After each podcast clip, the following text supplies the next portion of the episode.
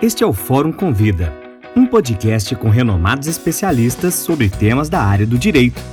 Porque o conhecimento bem aplicado pode mudar o mundo.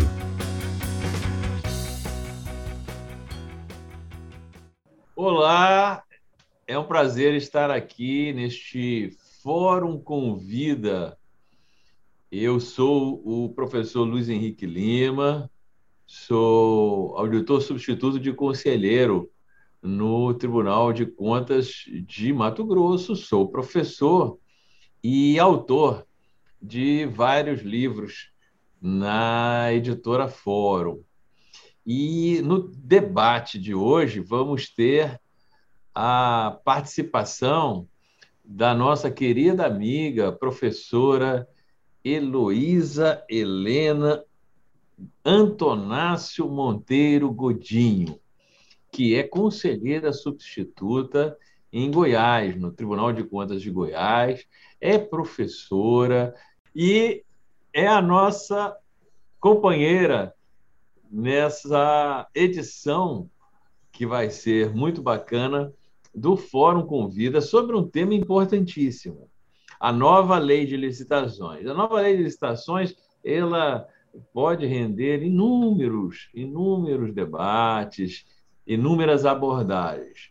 Na que vamos fazer agora, vamos focalizar alguns impactos importantes desta nova lei de licitações na atuação dos tribunais de contas e nos órgãos de controle interno.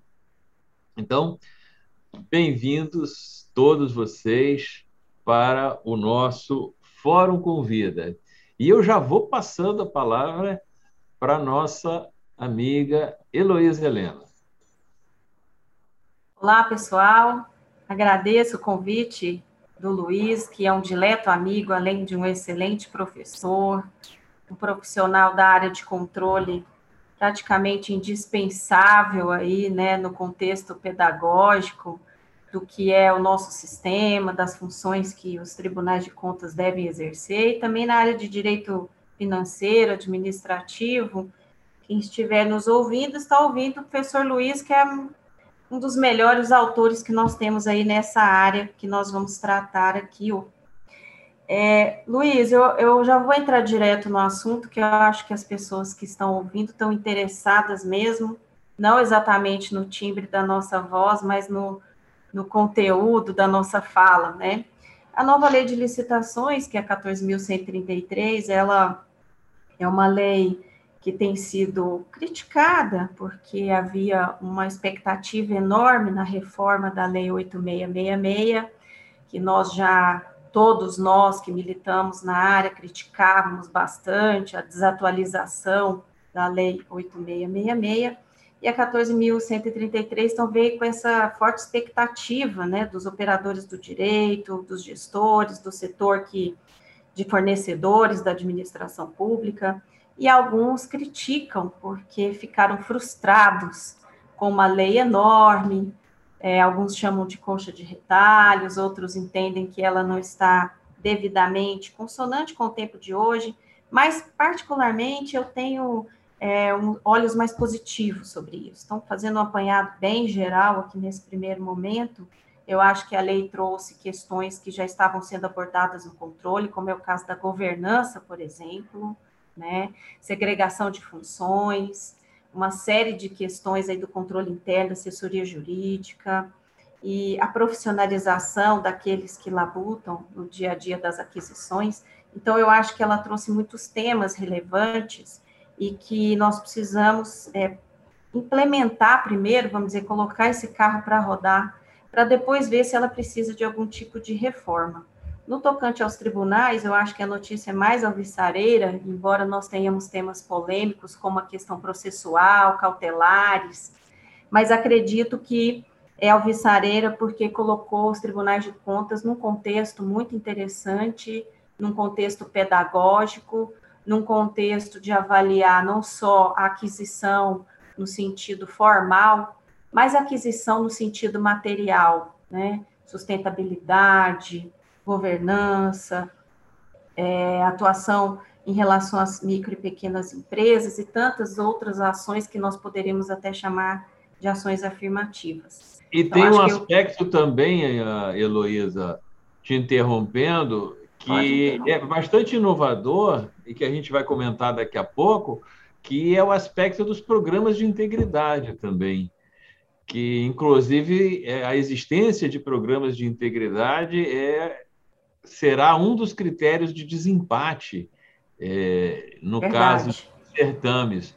E esses programas de integridade ficam sob responsabilidade ou sob orientação dos tribunais de contas. Também é uma inovação, sem dúvida, muito interessante e que vai exigir é, todo um trabalho novo por parte dos órgãos de controle externo. Sim, é verdade. Não que nós já não estivéssemos exigindo isso, não é, Luiz? A gente já vem tratando desse assunto no, no âmbito do controle, mas agora nós temos isso positivado. Aí Exato. eu creio que a coisa muda bastante, né? Bom, eu poderia é, pegar essa bola que você jogou e dizer o seguinte: nós é, tínhamos uma, uma norma que já estava com praticamente 30 anos, né?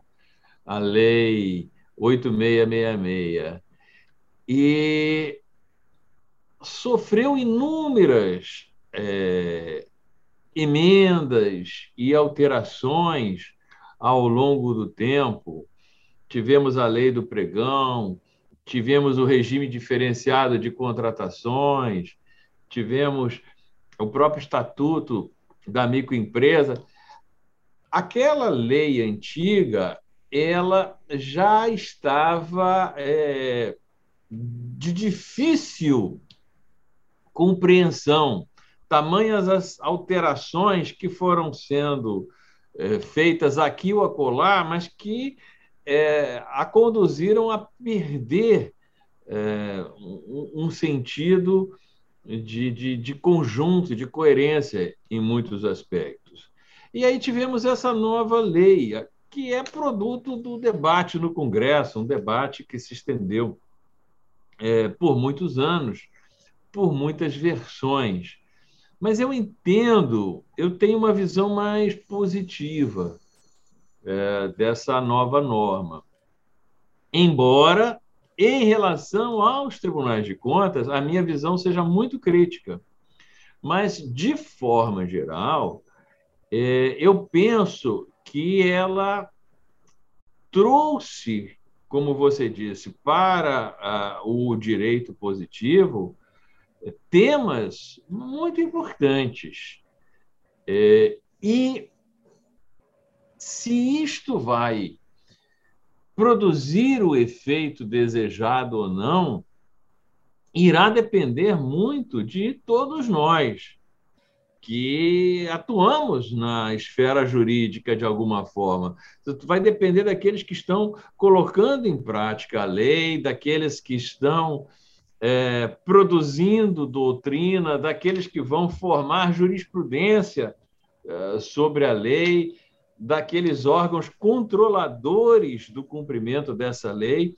Então, a, a, o resultado concreto final dessa lei vai depender muito de todos nós. É uma coisa é a lei no papel, outra é como ela vai é, impactar de fato a, a realidade. E, Heloísa, eu vejo alguns potenciais muito, muito importantes. É, Para também entrar direto no assunto, eu penso que um dos grandes méritos dessa lei, principalmente comparado com, com o que nós tínhamos antes, é a valorização do controle interno valorização do planejamento. Então, você tem lá um plano de contratações anual, a valorização do, da segregação de funções como um dos princípios norteadores da lei, inclusive com a responsabilização do gestor que não assegurar esta segregação de funções. Enfim, só para ir, ir, pontuando alguns pontos, né, a, a lei ela ajudou também a sedimentar alguns conceitos importantes que geravam até alguma confusão na, na doutrina, como o conceito de sobrepreço, o conceito de, de superfaturamento, uh, o conceito de repactuação e reajustamento, que sempre gerou algum, algum grau de, de, de polêmica e de insegurança a, a ideia de trabalhar com matriz de riscos de forma permanente. Então, eu vejo muitos aspectos interessantes, inovadores e positivos na lei. Mas daqui a pouco vamos falar sobre os tribunais de contas. Em relação aos tribunais de contas, eu penso que ela foi é, mal inspirada ou mal influenciada, digamos assim. é possível mesmo que isso tenha acontecido. A gente talvez vai divergir um pouco na questão é, dos tribunais de contas, porque eu acho que além de trazer contornos um pouco diferenciados, que a 8666 não falava nada, né? A gente tem aí a positivação de algo que já era incorporado no nosso cotidiano. Olha, vou te dar um exemplo: é a fiscalização é, da ordem cronológica de pagamento dos contratos, que a gente vem fazendo isso ao longo dos anos, você sabe muito bem. E agora o artigo 141 trouxe isso de maneira clara. Mas vamos deixar isso mais para frente. Eu vou até fazer uma pontuação contra o controle interno aqui, que eu achei interessante você tocar nesse assunto que o que eu acho mais interessante da lei é que ela traz a diferenciação, embora em alguns momentos faça uma certa confusão, mas ela traz bem a diferenciação para a gente trabalhar no âmbito da interpretação, é, da capacitação, entre controles internos, no sentido amplo, no plural, e o controle interno, que é aquela auditoria interna, né? Que a gente chama aquela unidade de controle interno, que está mais voltada para a auditoria interna. E aí a gente tem, então, os controles internos aqui em sentido amplo, envolvendo todo mundo, desde a alta administração, né, passando pelo jurídico, pela auditoria interna, e colocando todos aqueles servidores que direto ou indiretamente trabalham com o processo de aquisição como sendo pessoas também responsáveis pela integridade desse processo. Então, eu gostei muito disso, sabe, Luiz? O que precisa é que agora os professores, os intérpretes, deixem claro para todos essa diferenciação de controles internos, que são todos aqueles processos e rotinas voltadas à integridade da licitação, e auditoria interna, que é aquela unidade específica de controle Sim. interno, né? Que a gente está habituado a tratar. Eu acho que é. isso é um ganho enorme aí da nova lei de licitações. É, no meu, no meu livro, Heloísa, eu, eu faço é, uma diferença conceitual que é exatamente essa. É, o controle interno administrativo, que são todos esses procedimentos que você vai ter lá na, no setor financeiro, no setor de pessoal, no, no almoxarifado, etc. Então, o controle interno administrativo e o controle interno gerencial, que é aquela unidade especializada de controle interno em cada órgão ou entidade e também o órgão central de controle interno da administração daquele daquele ente, né? o município, o Estado, o Distrito Federal ou a própria União. Então, é a diferença entre controle interno administrativo e o controle interno gerencial. Faz Isso aí o, jabá do livro, Luiz, porque esse livro da editora fora, o pessoal tem que saber, vai que eles querem ler melhor o capítulo. Quem está ah. nos ouvindo tem que saber qual que é o livro. Olha, mas eu já tratei disso em vários livros, né? Mas esse é... último que você está fazendo, essa atualização aí, é importante é... a gente mencionar. É, o, o, o, os dois últimos livros aqui que eu lancei pela editora Fórum foi em 2021, né? Um é Controle Externo Contemporâneo, é, e o outro, esse foi solo. e o outro foi uma obra coletiva, que inclusive você foi é, uma coordenadora junto comigo e com o colega Alexandre Sarquis, Sim. que se chama Os Desafios do Controle Externo Diante da Pandemia da Covid-19. E é, é um livro é um, excelente, aliás, né? É, é, um, é um livro que tem contribuições muito interessantes Sim. sobre múltiplos a, aspectos é, da, do enfrentamento da pandemia e do enfrentamento do pós-pandemia pela administração pública com enfoque na, na área do controle. Então, então, o pessoal tem manancial aí para comprar e ler. Eu só queria e... fazer um adendo para finalizar essa questão do controle interno, porque essa diferenciação que você fez e que eu faço também, muitos outros professores, a gente só difere um pouco na nomenclatura, que eu gosto de chamar o controle interno de auditoria interna, né? E o outro controle interno, que seria no plural, controles internos em sentido amplo, seria esse controle administrativo que você trata é que quem entende bem isso passa a entender que não há sobreposição da assessoria jurídica com o chamado controle interno e gerencial que você denominou. Né? Uhum. Se você entende bem essa diferenciação, você percebe que não há essa crítica que alguns fazem de sobreposição da assessoria jurídica e do controle interno, como se eles estivessem, como se eles tivessem as mesmas atribuições agora nos processos de licitação. E a gente fazendo essa diferenciação, a gente consegue descobrir que não tem, né? Então, que são é, casinhas distintas, com atores distintos trabalhando no mesmo processo. É, competências distintas e, e, e, focos distintos. Né? A assessoria é. jurídica trata essencialmente o aspecto da, da, da legalidade enquanto o controle interno gerencial ele vai examinar, ou a auditoria interna, como você denominou, vai examinar é, diversos outros uh, parâmetros, como a questão é, da adequação ao planejamento, as normas orçamentárias, o aspecto da economicidade e assim por diante. Então, vamos falar agora sobre os tribunais de contas? Vamos. Bom, a minha crítica é porque você já sabe, né? Tem no artigo 171, né? Toda lei grande tem um artigo 171. né?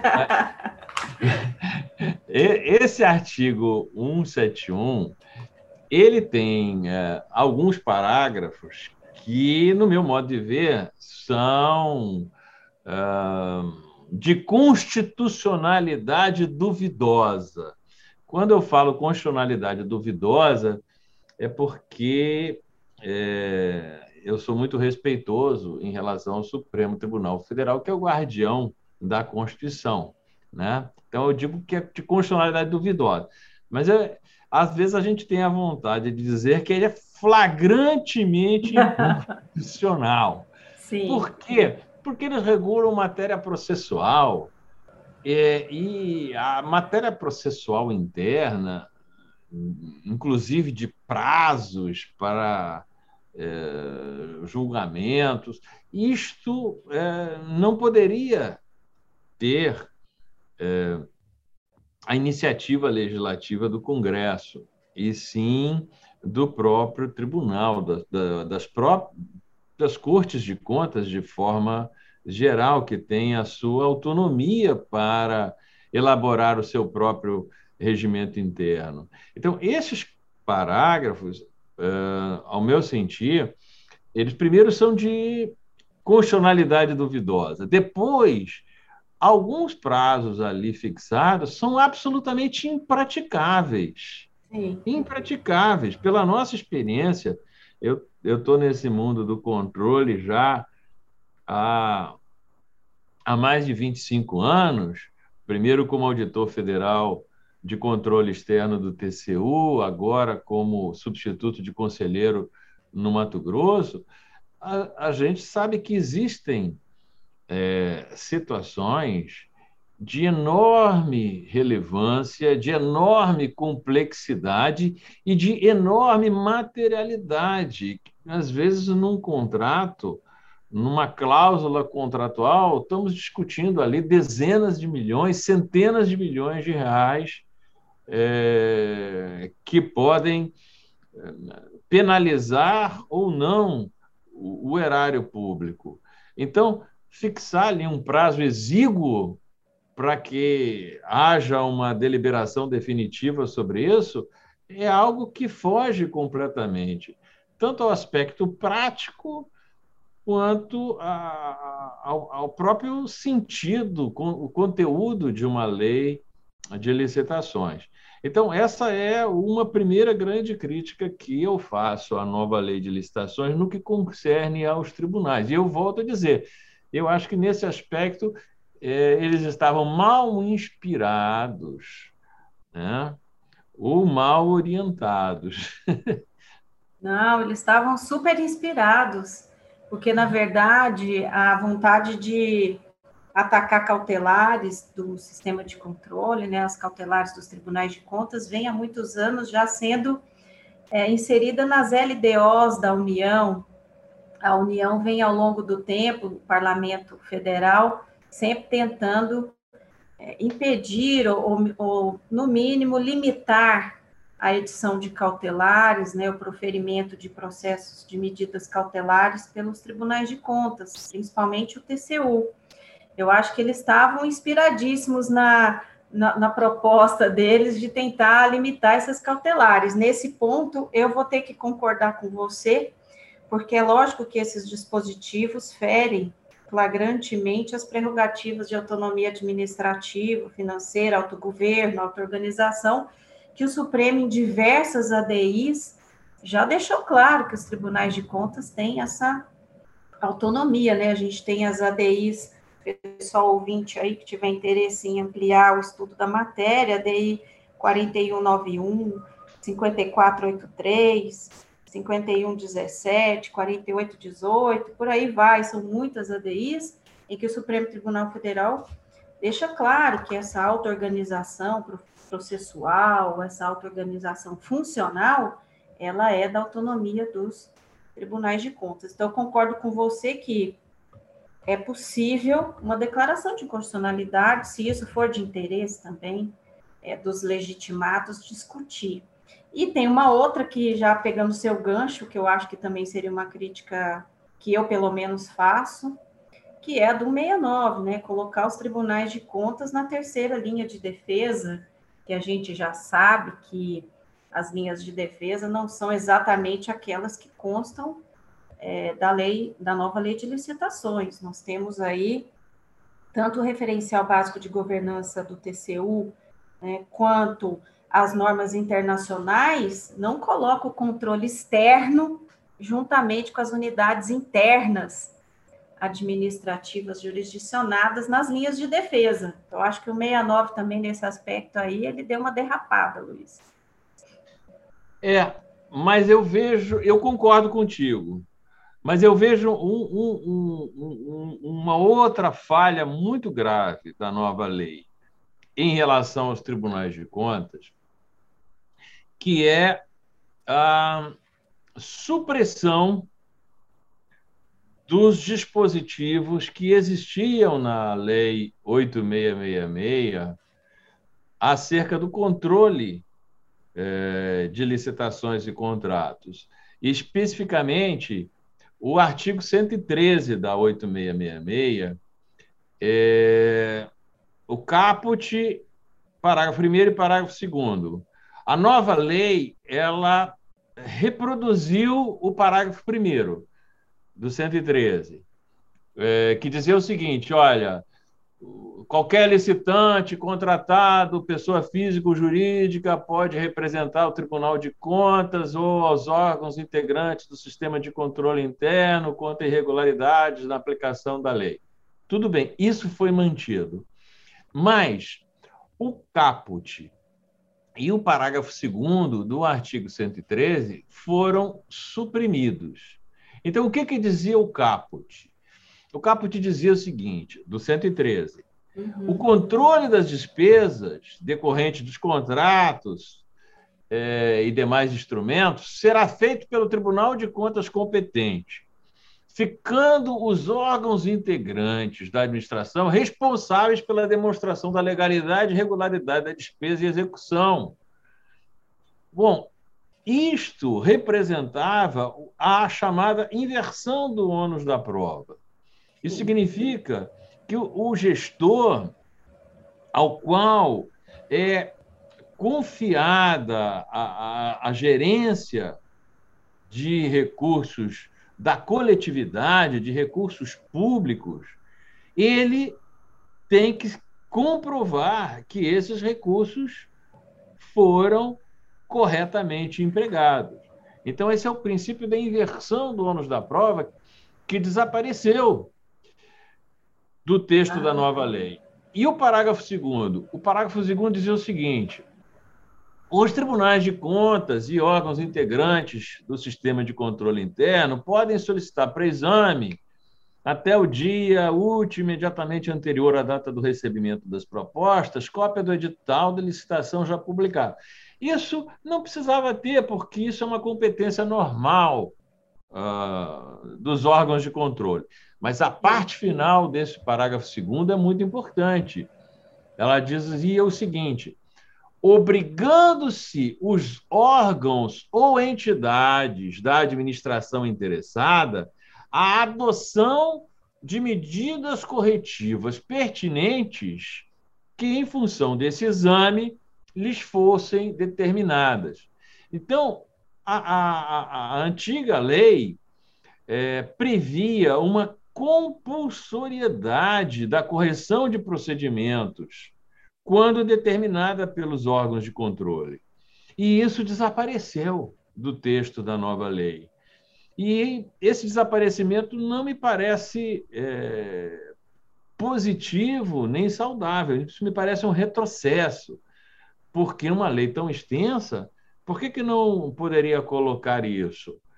Eu penso que isso vai ensejar algum grau de controvérsia entre a atuação dos tribunais, que vão continuar fazendo essas determinações de correção sempre que verificarem irregularidades, e alguns gestores que vão dizer: olha, eu não tenho mais esta obrigação, porque isso estava na antiga lei e não está mais na 14133. Então, é uma segunda crítica ah, séria que eu faço ao texto da nova lei de licitações. Eu tenho muitas coisas boas para falar da nova lei de licitações, mas em relação aos tribunais de contas, essas que eu mencionei, Heloísa, são certo. as minhas principais críticas. Nesse ponto, a gente começa o debate agora, porque eu divirjo um pouco de Vossa Excelência, que Luiz. bom! eu ah, ainda bem que... que... a gente ficasse jogando bola confete é, só, que jogo chato é esse jogo ia ficar muito chato é porque ah. eu, eu entendo que embora esses dispositivos não estejam expressamente fixados né, no, no texto da lei entendo que não desapareceu não nem acho que a questão da prova ela está mudada e nem acho que os gestores deixaram de ter obrigação de tomar as providências é, que são reclamadas deles para que o processo de aquisição fique dentro daqueles parâmetros legais. O que eu acho é que isso está pulverizado dentro do texto da lei. Nós já não temos mais isso concentrado no dispositivo, mas quando a lei trata da obrigatoriedade de uma estrutura de governança, dentro de cada unidade administrativa que vai licitar, que vai adquirir, ela passa a trazer a responsabilidade, como a gente já mencionou aqui, de toda essa estrutura, desde a alta cúpula até o servidor mais simples que tratar desse processo em algum momento, de modo que todos passam a ter essa obrigação de tomar aquelas providências reclamadas para a integridade, a lisura e a efetividade, eficiência do processo licitatório. E acho mais, eu acho que ao pulverizar isso em vários dispositivos de uma maneira até mais didática, vamos dizer assim, do que concentrada num parágrafo só, trazendo essas responsabilidades à tona, eu acho que nesse ponto nós fizemos foi avançar, porque a gente concentrava a 8666 em alguns dispositivos que continham praticamente um universo numa casca de nós, né? Cada dispositivo era uma coisa, era, era uma, uma, uma visão enorme de algum, de algum instituto ou de alguma fase processual, sem que isso estivesse escrito. Ficava quase tudo na mão do, do intérprete, da jurisprudência. Hoje eu acho que isso está mais detalhado na lei, só que mais fragmentado. E a outra questão que eu acho, Luiz, é que tem coisa que não tem como tirar do controle, da titularidade dele. E a compulsoriedade, o enforcement, isso é da própria natureza da atuação do controle. Não vai ser a lei de licitações que vai retirar isso dos tribunais de contas. Então, na verdade, o que a gente tem de ponto em comum aqui, que é o fato das questões processuais, das prerrogativas dos tribunais de contas não serem tema para essa para o corpo dessa legislação, né, que trata de aquisições, poxa vida, realmente é, não tem pertinência temática, ainda assim, ainda que a lei tenha trazido algumas questões dessa natureza, eu vejo como praticamente impossível dizer que os tribunais de contas agora passariam a ter a obrigatoriedade de fazer a prova, e não que a prova esteja invertida. Eu acho inviável.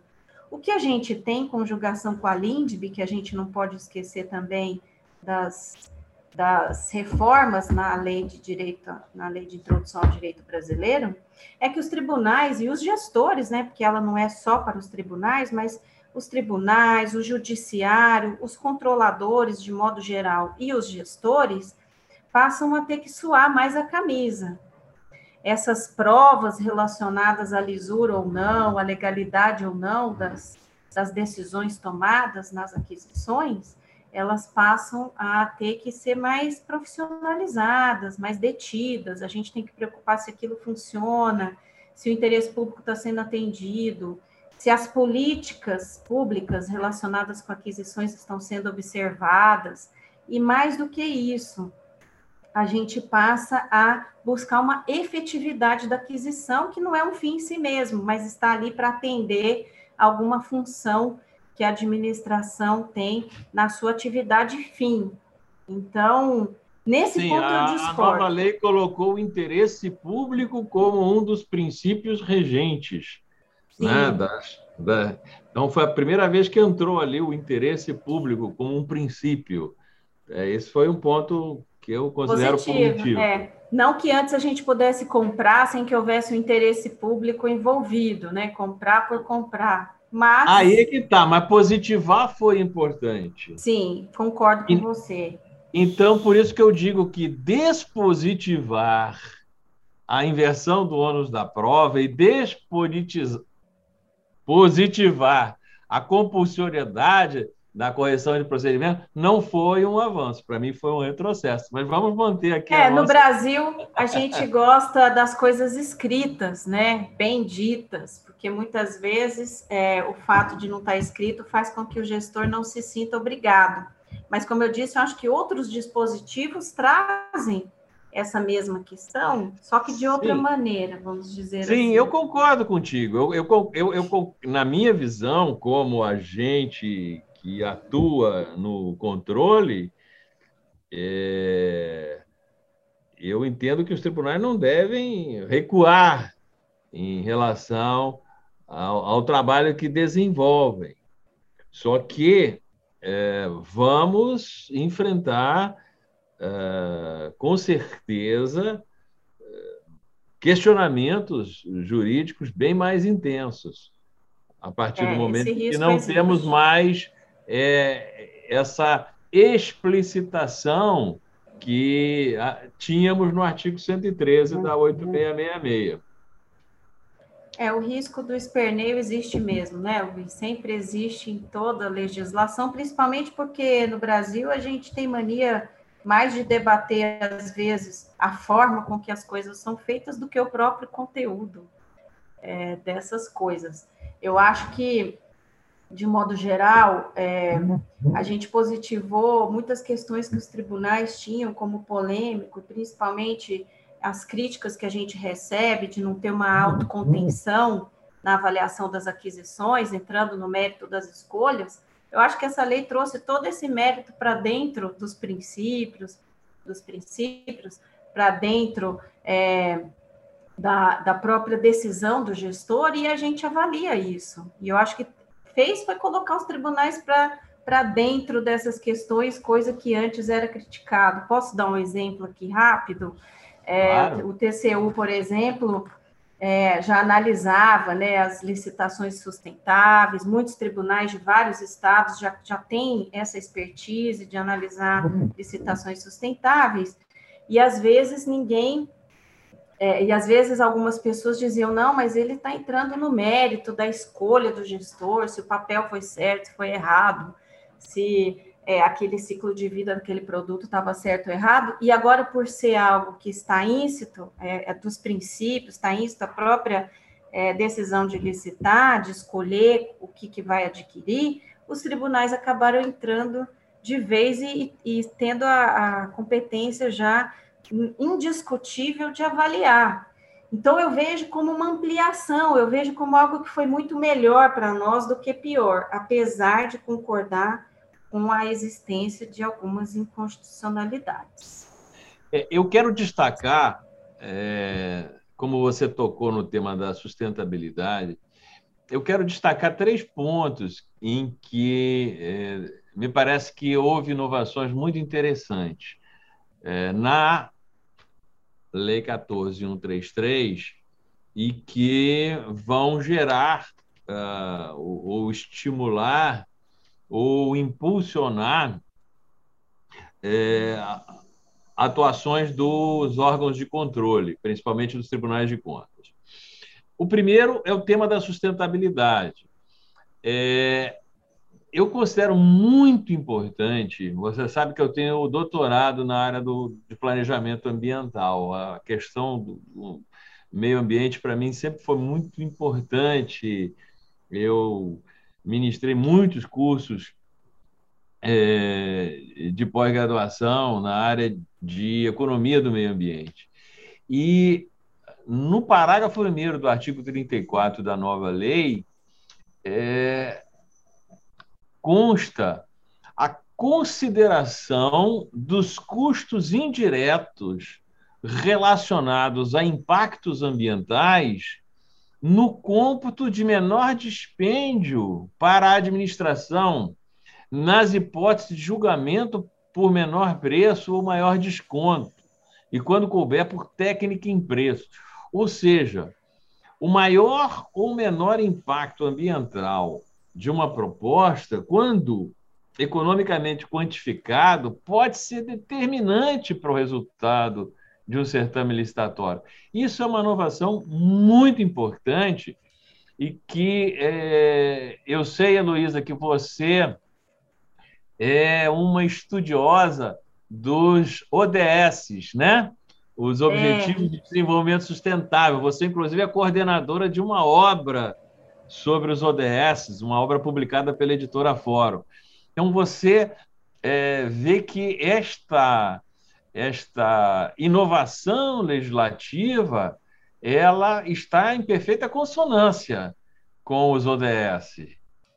Sim, é, esse livro, inclusive, foi é, um livro editado pela Fórum ano passado, juntamente com duas colegas também dos tribunais de contas, a Ana Varpechovski e a Sabrina Jochen, são conselheiras substitutas, também são coordenadoras desse livro, e a gente trata dos 17 ODS, dentre eles o 12, que é o da licitação sustentável, né, que hoje é, está já na nossa, na nossa nova lei, não que isso não fosse algo a ser observado antes, mas agora está bem positivado, bem é, colocado ali, fixado de uma maneira obrigatória, sem ter nem escolha por parte do gestor, se não vai licitar ou vai licitar de forma sustentável.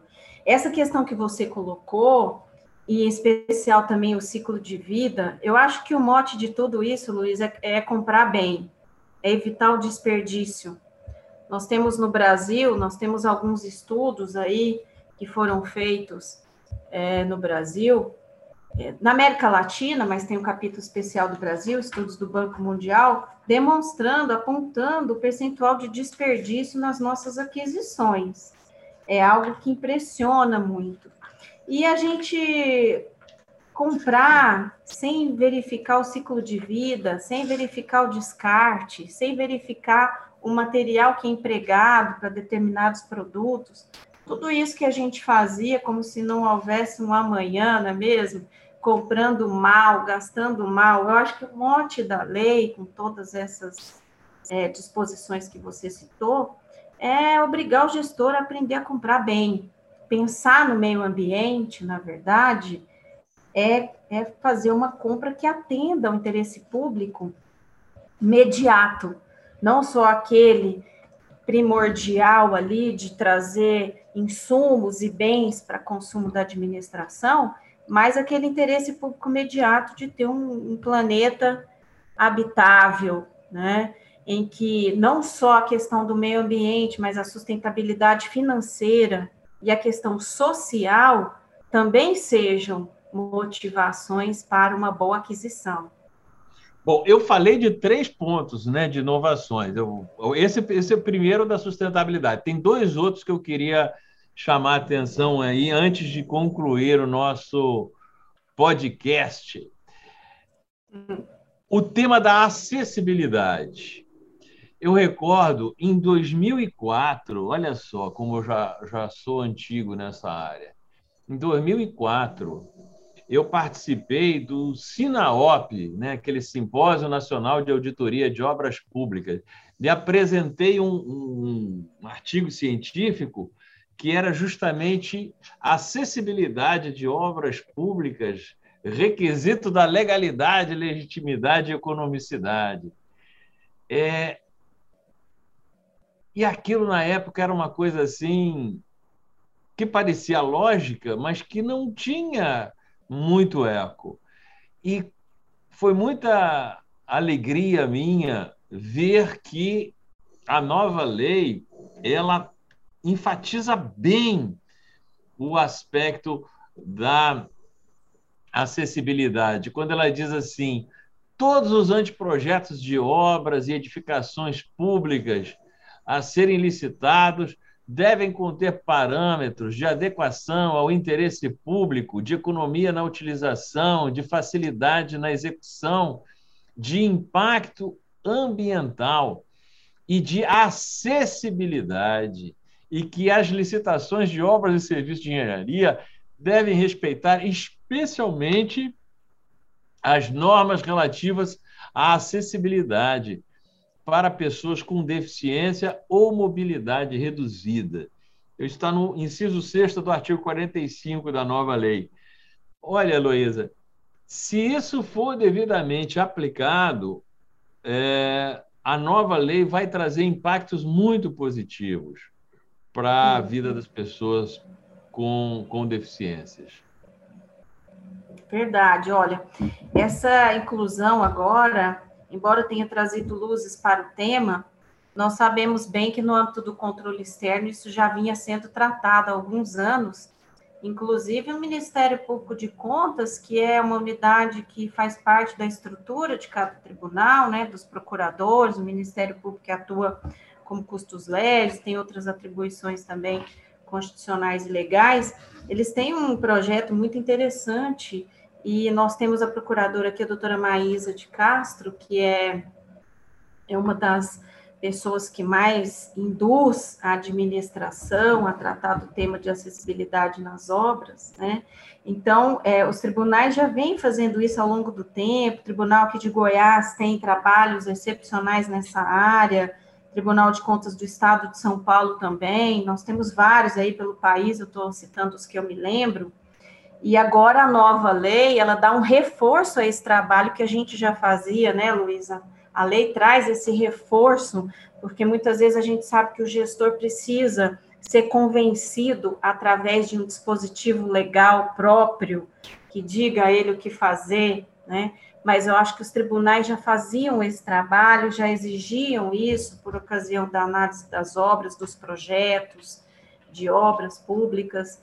Eu acho que isso para a sociedade é um ganho enorme. Você tem toda a razão, é um avanço é, enorme em relação às aquisições e eu vejo isso com muito bons olhos, fico muito feliz. E para nós, do sistema de controle que exigíamos, utilizando outras legislações, agora poderemos também reforçar com os dispositivos da nova lei de licitações.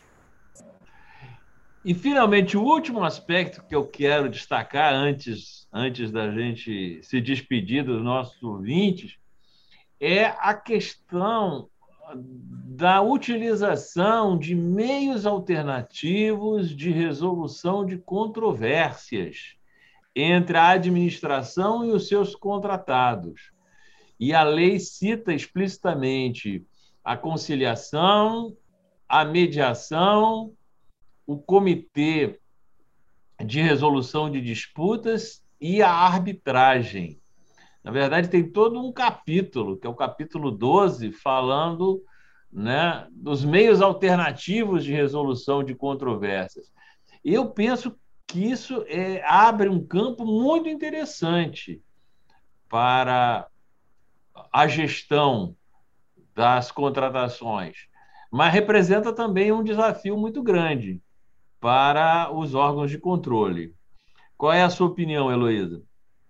Luiz, eu acho que é um avanço fantástico. Eu sou muito a favor da composição, dos meios alternativos de composição, tanto no início de tudo isso no Brasil, que está mais afeto ao Poder Judiciário, quanto agora no âmbito administrativo. E para nós, nos tribunais de contas, que não estamos tão acostumados, é, podemos dizer que a, os livros mais modernos, como é o seu, como é do Ismar Viana, tantos livros aí que são editados hoje sobre os tribunais de contas, o nosso processo nós denominamos de dialógico, um processo que tem um amplo diálogo entre controlador e controlado, mas não estamos habituados com esses meios alternativos de solução de conflito, né? Muitas vezes um embate entre o gestor e o fornecedor ou o gestor e o controle, esse embate acaba causando custos para essa operação e quem sofre é a população que não vê as entregas sendo realizadas pela administração. Eu gosto mais desse tema. Eu concordo contigo. Eu penso até que o, o custo maior mesmo é o transcurso do tempo. Sim. Porque todos nós conhecemos é, empreendimentos que ficaram paralisados por muito tempo, enquanto se discutem é, embargos, recursos, né, e outras é, minúcias da processualística e a, enquanto isso, o empreendimento que tinha uma finalidade pública acaba não é, se concretizando. Então, é, é, é, uma inovação, sem dúvida, que eu reputo bastante positiva.